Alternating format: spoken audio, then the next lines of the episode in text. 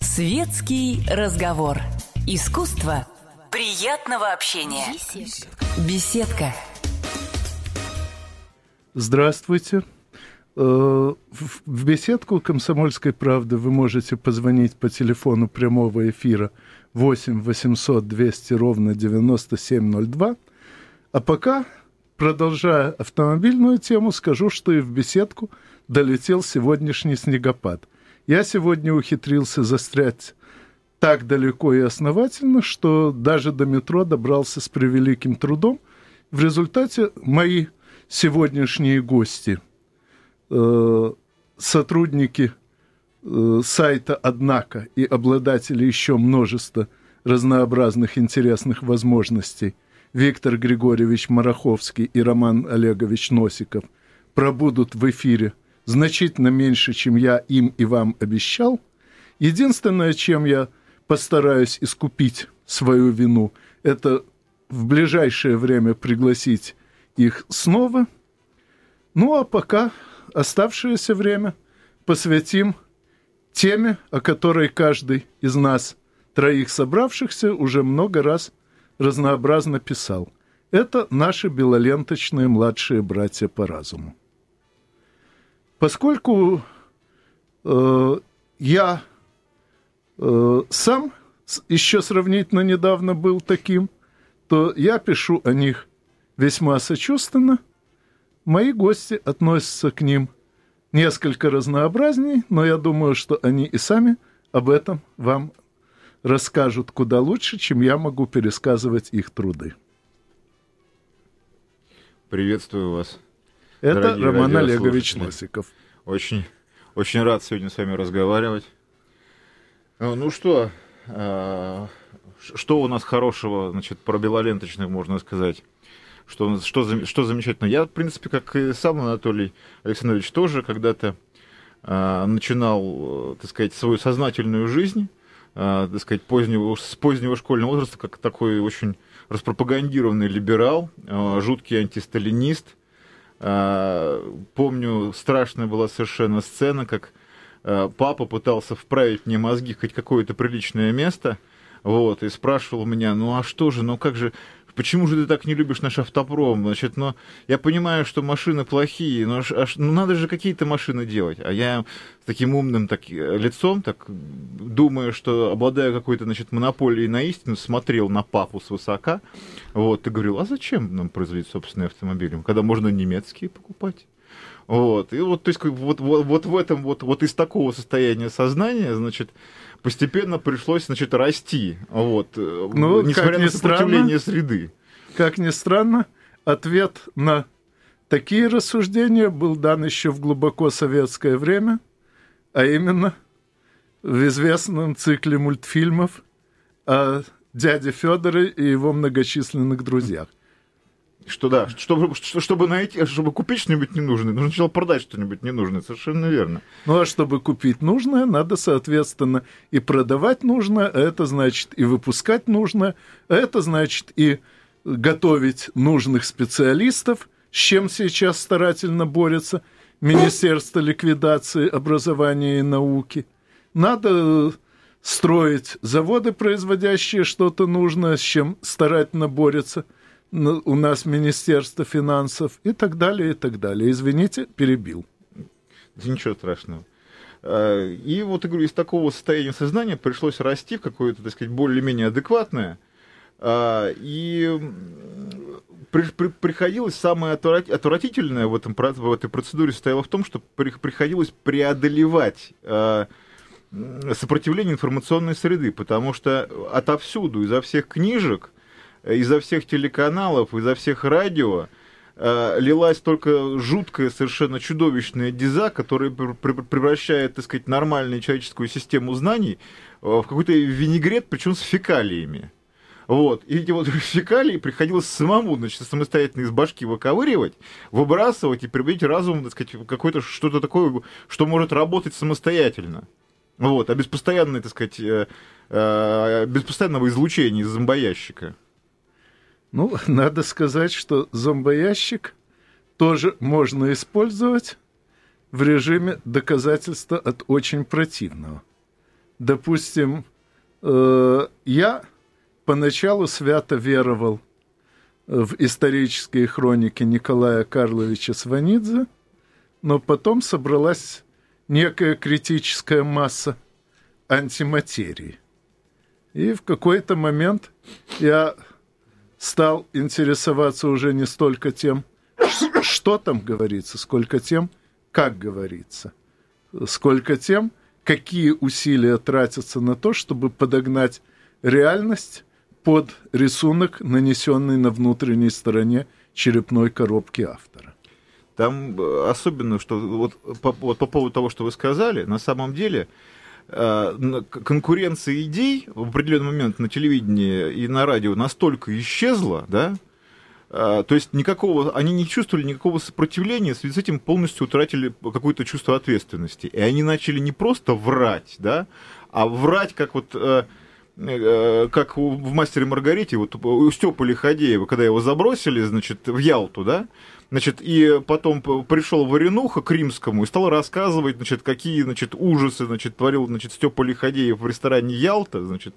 Вот, и Римский слушал его, слушал, через какой-то момент он понял, что не было ничего на самом деле, что, значит, не спаивали почмейстера, значит, никто не плясал на столах и так далее. Вот, и в какой-то момент э, вот это стало вот точно то же самое. Возникло такое ощущение, что на самом деле не было ничего. Вот.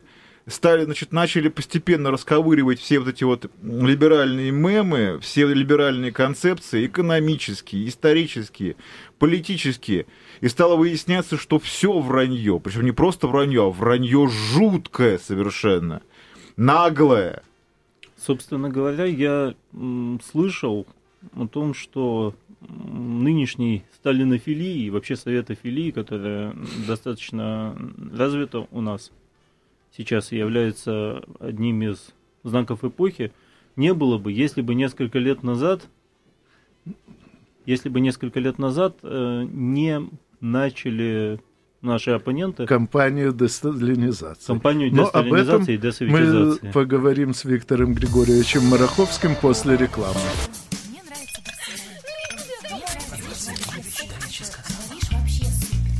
Светский разговор. Искусство приятного общения. Беседка.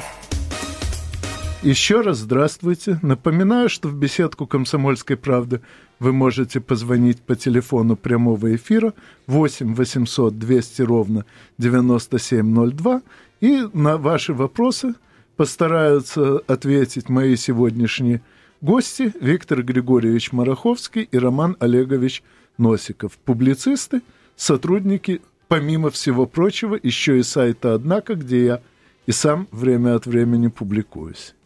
Э, Виктор Григорьевич, я перебил вас в связи с уходом на рекламу.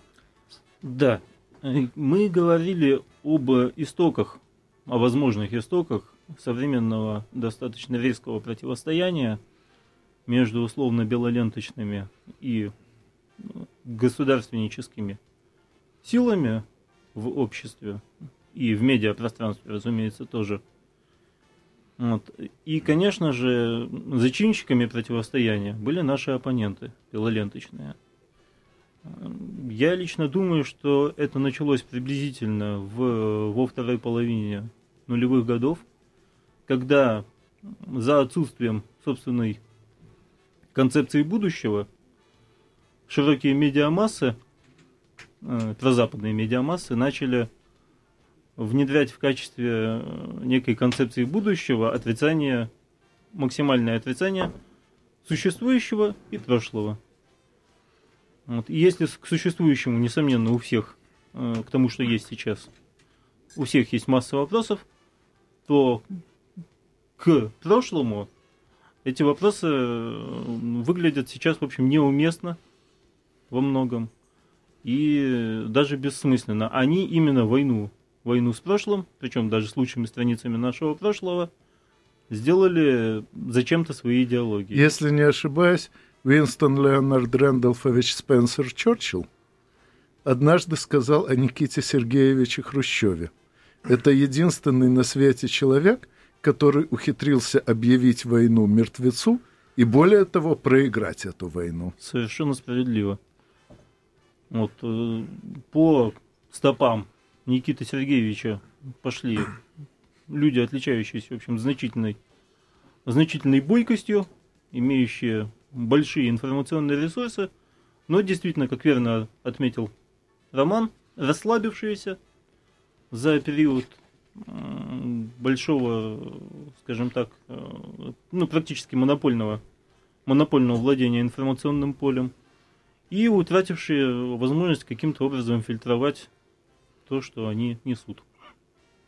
И вот то, что сейчас вот эти вот люди, которые выходят э, Э, на вот эти площади, на болот, на Триумфальную и так далее и тому подобное, на самом деле просто ситуация такая, что в какой-то момент э, часть э, людей, я их вот заметил, вычленил сразу же, вот, э, в, которые появлялись в медиапространстве, вот э, в интернете, да, вы, Саша Дюков, э, вот с Витей Мараховским мы так познакомились, в какой-то момент э, я увидел этих людей, которые говорят вот этому вот потоку информационному, да, бешеному какому-то, нет, то есть были люди, которые стали переключаться в противоположности, то есть которые из э, значит, развитого либерализма вдруг упали в нацизм, да, тут же, значит, или в национализм.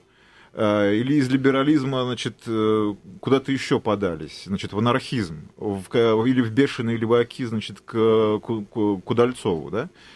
А, а были люди, которые просто, значит, сказали вот этому нет и стали строить картину мира самостоятельно, заново воссоздавать, так сказать, собственное сознание, единую цельную картину мира. Именно опираясь строго на то, что они непосредственно видят за окном, то, что они видят вокруг себя на самом деле.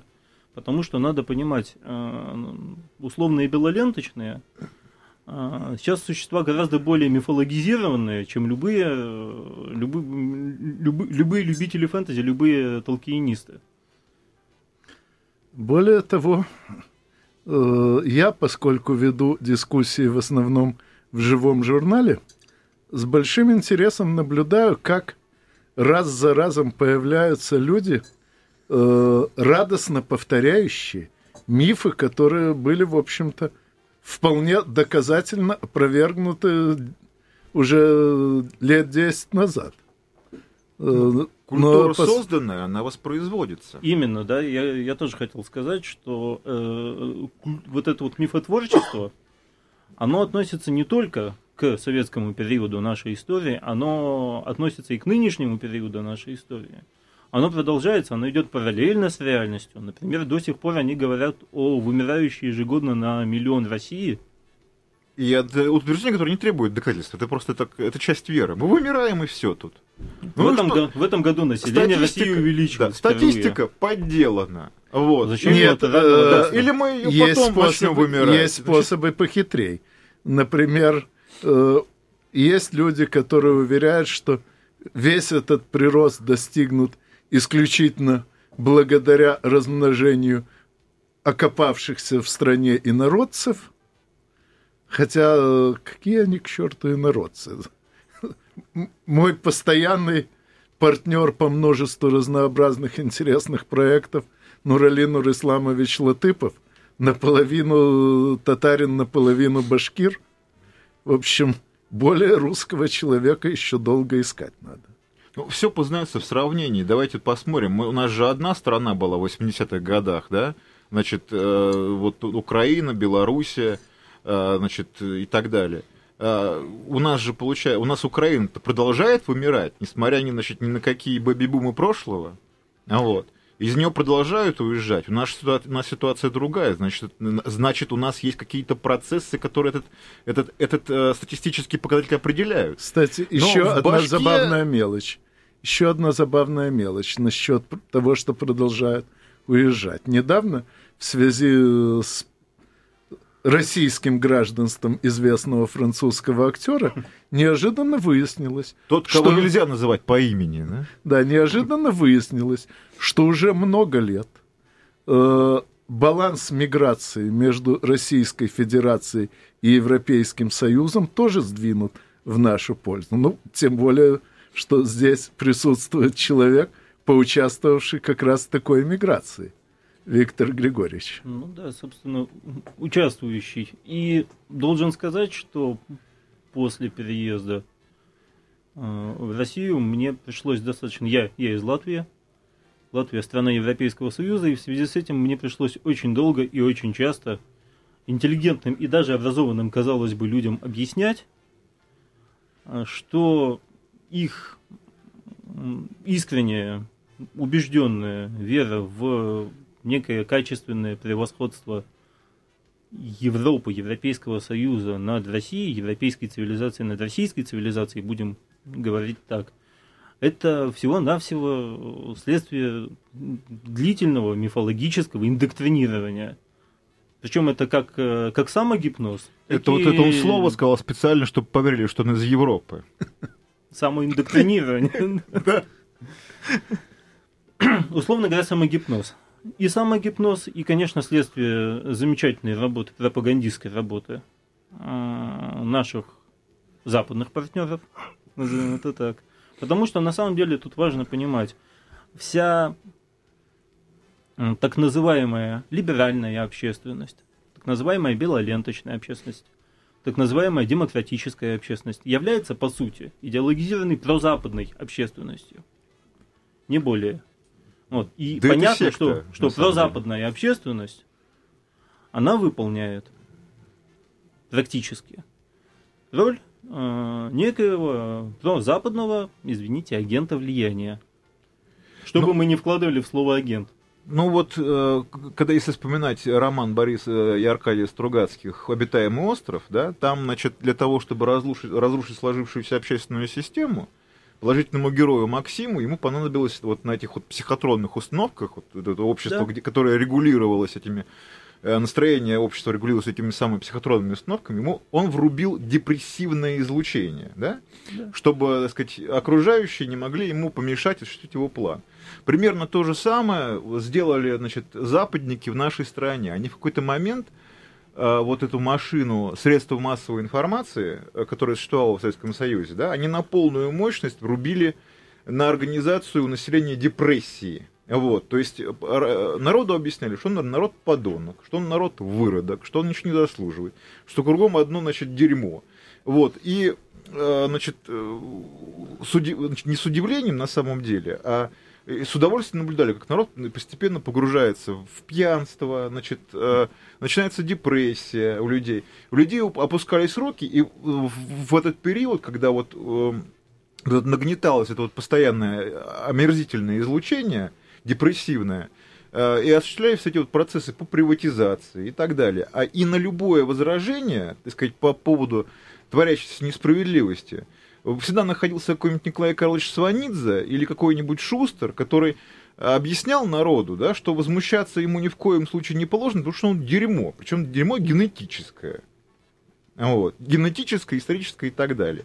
И вот это вот то, что сейчас ползает по улицам, по Болотной площади, это люди на самом деле, которых, э, которых убедили в том, что их народ и государство это полное дерьмо, да, вот, и дали им шанс, так сказать, исправиться, э, значит, э, это как вот среди э, убедить, допустим, какой-нибудь класс в школе, что это класс хулиганов, да, а потом дать возможность части отличников, так сказать, исправиться, радикально изменив свое поведение. То есть настроив, настроить их против своих одноклассников. Такой метод управления.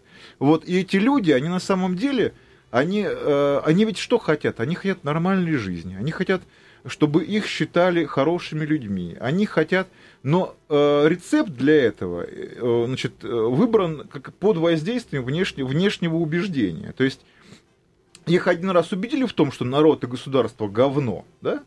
Вот, и дали им шансы справиться. Значит, то есть как бы расправиться с этим дерьмом, с этим государством, с этим народом. Их нужно исправлять. Вот, и они пытаются честно выполнить свою роль. Вот и все. Они, у них нет, э, у них не хватило какой-то силы внутренней для того, чтобы в свое время э, произнести это, сказать этому информационному потоку грязному, свое нет. Ну, как если их убеждали о том, что живут они в, в аду, мама мы в аду, то естественным образом единственный выход из этого ада, который им был навязан, Это был выход индивидуальный. Вот, а в качестве индивидуального выхода, естественно, вместе с ним навязывалась и такая самоидентификация в качестве под, подкидыша. На самом деле, думаю, это не. Мы европейцы. Ну вот сейчас, когда появился этот абсолютно смешной конструкт креативный класс, это была как раз именно форма самогипноза на тему «я не такой, как все». Меня сюда подкинули, на самом деле, по своей ментальности, по своей самоидентификации, по образу жизни, по цивилизационной принадлежности я европеец настоящий. Причем непонятно какой европеец, же все западный, разные. Западный европеец из самой Австралии. Вот. И меня сюда просто злая судьбина, ну там далее. Сталин, Папа с- папа с мамой. Сталин- Сталин- тысяча лет сталинских репрессий, условно. Вот в результате я оказался здесь, но на самом деле, если я буду вести себя должным образом, то меня, возможно, возьмут в правильный мир, в нормальную Да. страну. Как предложил недавно э, знаменитый журналист Новожонов, Да. э, лучше быть Частями. запасной частью в организме какого-нибудь э, хорошего человека, чем стрелять чинарики на площади трех вокзалов. Ему отлично, кстати, ответили там в комментариях. Ему сказали, что а, а- а из вас, Лев, получилась бы отличная прямая кишка. Да, но, но самое жуткое, что он, похоже, действительно во все это верит. Вообще, э, я-то э, по собственному печальному опыту прекрасно понимаю, что есть идеи, на которые очень легко клюнуть. Например, идеи либерализма и либертарианства очень заманчивы тем, что согласно ним вроде бы не надо э, ничего делать целенаправленно, не надо ничего согласовывать с другими, все и так само собой получится. Поэтому эти идеи дико популярны у наших управленцев, потому что они понимают, что не умеют руководить. Я имею в виду, э, естественно, не всех управленцев, но людей уровня, допустим, министра финансов или министра образования. Э, И они надеются, что без них все получится. Так вот, ничего не получится. Надо работать самим, надо согласовывать свои действия со всеми, с кем только можешь их согласовать, и надо самому чистить свой мозг от всего, что туда сыплется с разных сторон. Но э, подробности такого рецепта очистки мы, наверное, будем приводить здесь не раз, и с этими гостями, и со многими другими. Ну, а вас, я надеюсь, эти рецепты заинтересуют и, может быть, даже пригодятся кому-нибудь. Надеюсь, что вы меня еще раз, еще не раз услышите. Спасибо за внимание. До свидания. Горячий кофе, светский разговор, интересные персоны, хорошая компания, беседка,